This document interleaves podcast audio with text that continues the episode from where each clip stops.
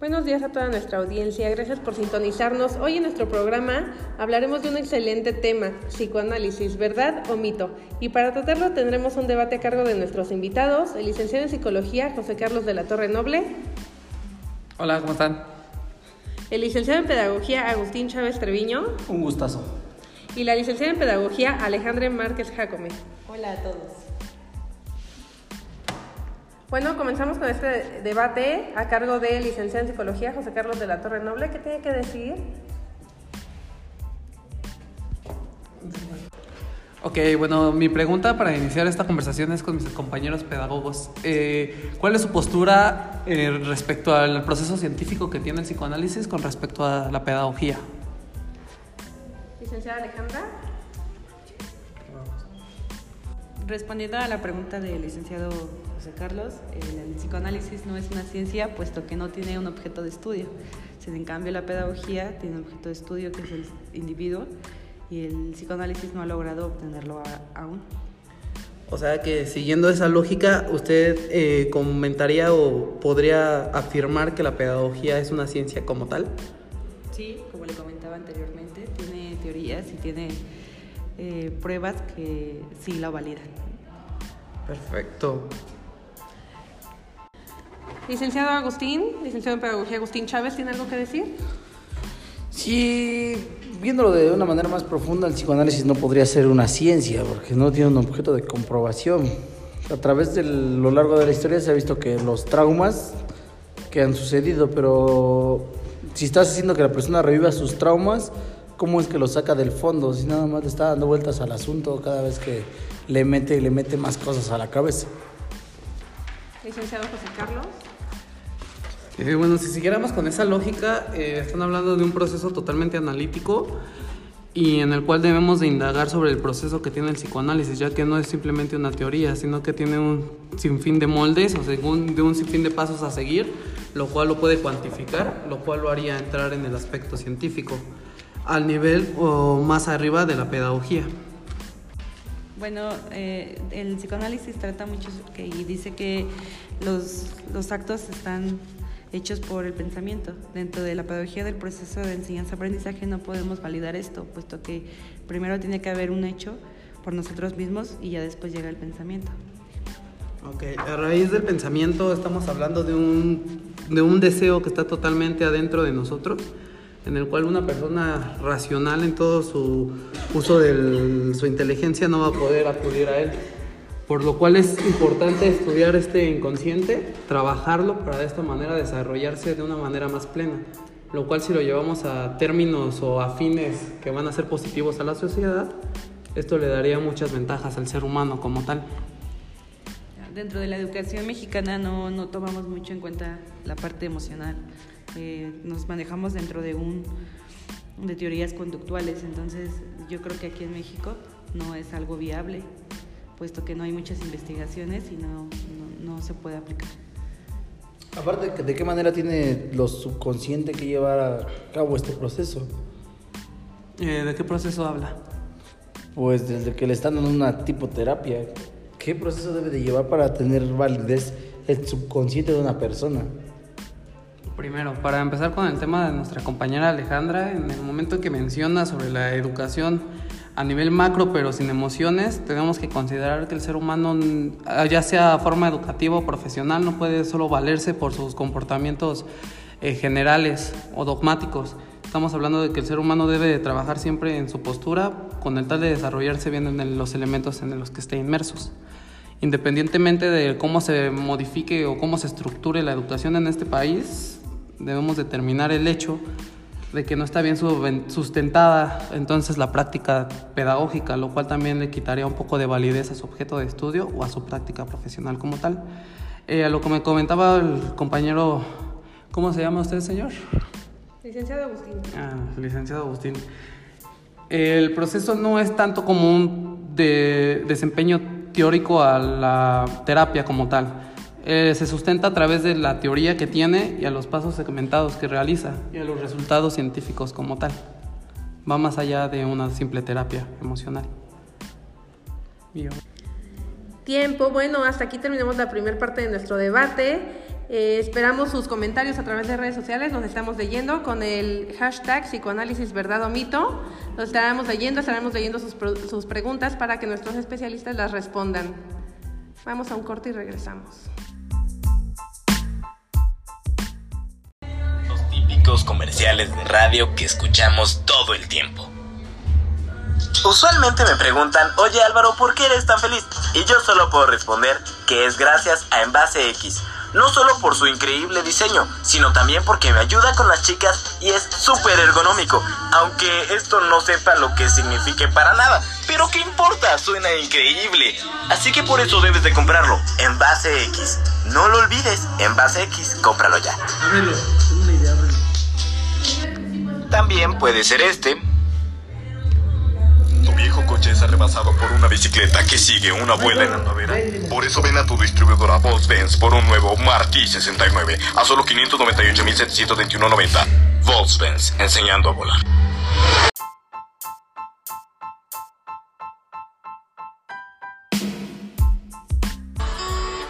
¿Cuántas cosas?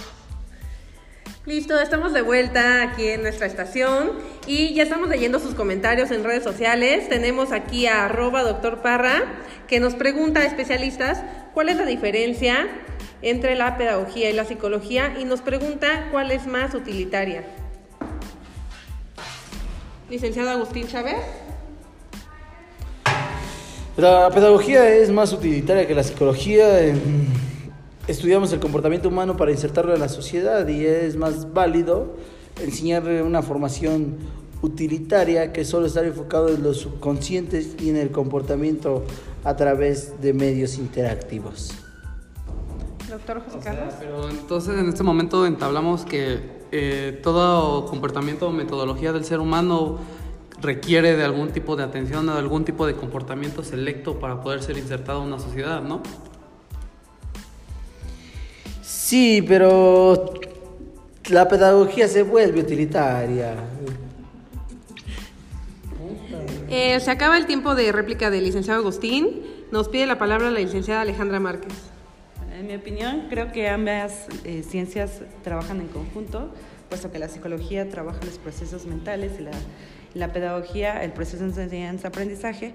Y dentro del aula, pues en conjunto hacemos un buen trabajo con ambas áreas. Mm, totalmente de acuerdo con ese punto de vista. ¿Alguna otra pregunta? Tenemos eh, otro tweet por aquí de arroba odio que nos dice, ¿existen terapias de psicoanálisis en el Estado de México y cuál es el costo aproximado? Eh, sí, eh, a diferencia de la etapa o de la terapia clínica normal, la terapia de psicoanálisis es un proceso que dura alrededor de mínimo nueve años eh, los costos son un poco más elevados que una terapia normal, ya que la preparación del, de la persona que está escuchando es más estructurada y más elaborada.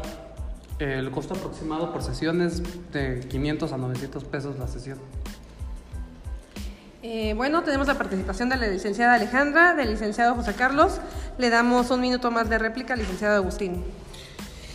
Mira, teniendo la duda de ese personaje, en la Argentina no tenemos eso. En la Argentina no.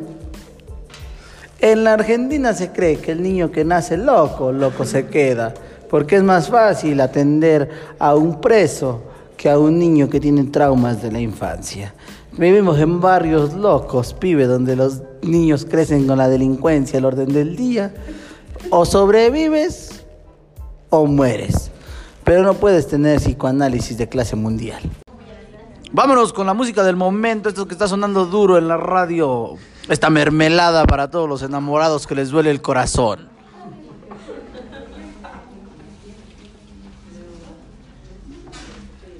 Suele cabina.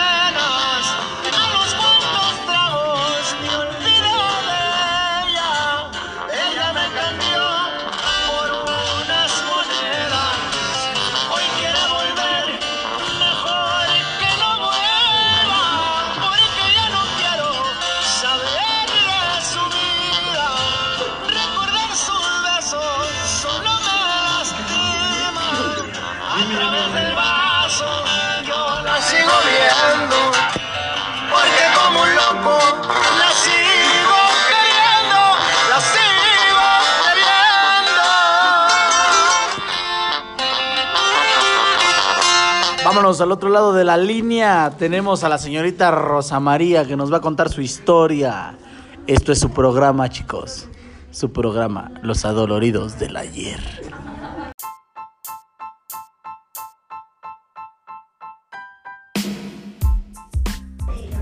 Hola, muy buenos días. Bueno, mi pregunta es, bueno, primero les platico. Hace seis meses yo terminé con una relación tóxica. Quiero saber si la relación de mis padres influye en esa decisión que yo tomé con esta persona. Pero vamos, ¿qué tuviste que vivir con tus padres para llegar a esta situación?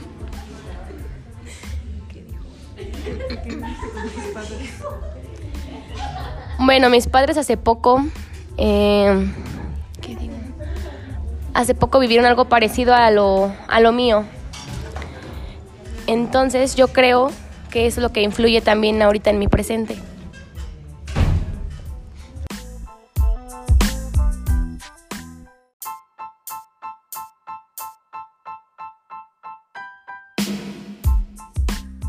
Bueno, para responder a nuestra amiga en la línea tenemos la participación del licenciado José Carlos. Eh, bueno, como seres humanos hay que tener muy conscientes eh, hasta qué punto las relaciones son sanas, malévolas o condependientes. Es normal repetir ciertos patrones de las personas con las que crecimos, pero hay que saber diferenciarlas. Señor Agustín. Sí, vamos. Es demasiado triste que repitamos los mismos patrones de nuestra juventud con nuestros padres. Algunos de nosotros vemos que una pareja es el centro del universo y no queremos que se vaya nunca. No entendemos el daño que le hace a nuestra vida hasta que llegan los golpes, llegan a hacernos menos. Hasta ese momento nos damos cuenta que valemos más. Pero hay que ver que, como decía el especialista José Carlos, hay personas buenas y malas. ¿En dónde te encuentras tú, Rosa María? Eh, bueno, eh, nos parece que la señorita Rosy tuvo una crisis y colgó, pero tenemos otra llamada en la línea.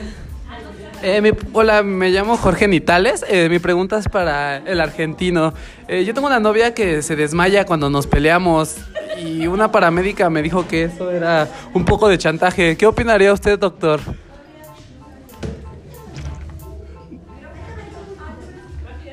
Eh, esperamos la participación de nuestro doctor que nos visita desde Argentina para darle la respuesta a la persona que tenemos del otro lado de la línea. Mira, tío, si eso sucediera muy a menudo, yo tendría miedo. Pero hay que entender que ciertos patrones se repiten y si un experto lo dijo, fue lo que sucedió. Saludos al señor Jorge Nitales.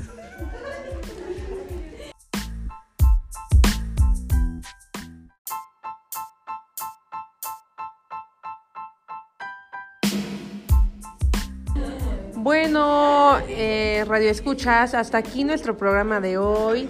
Eh, esperemos tener la oportunidad de volver a tener a nuestros invitados otro día para continuar con este tema muy interesante y del cual tenemos muchas preguntas de ustedes aquí por medio de Twitter, de las redes sociales y por línea telefónica. Hasta pronto, un saludo para todos y los dejamos con las siguientes canciones.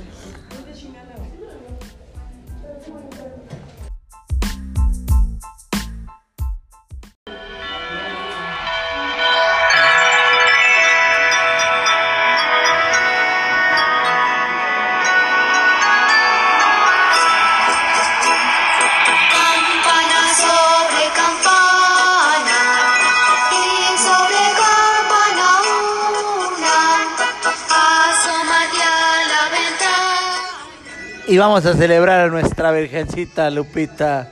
Oye, todos esos devotos de Lupita, recuerden manejar con precaución porque las calles están abarrotadas. Mi México celebra su Lupita hoy. Vamos, Lupita, un año más. Un año más de tu mano, mi morenita.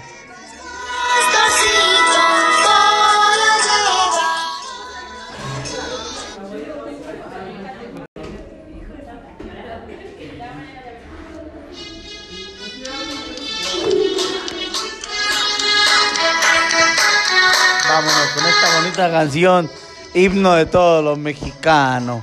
Una canción que nos enaltece a todos y vamos a hacer que México grite un año más, un año más Lupito. Con ustedes esta canción.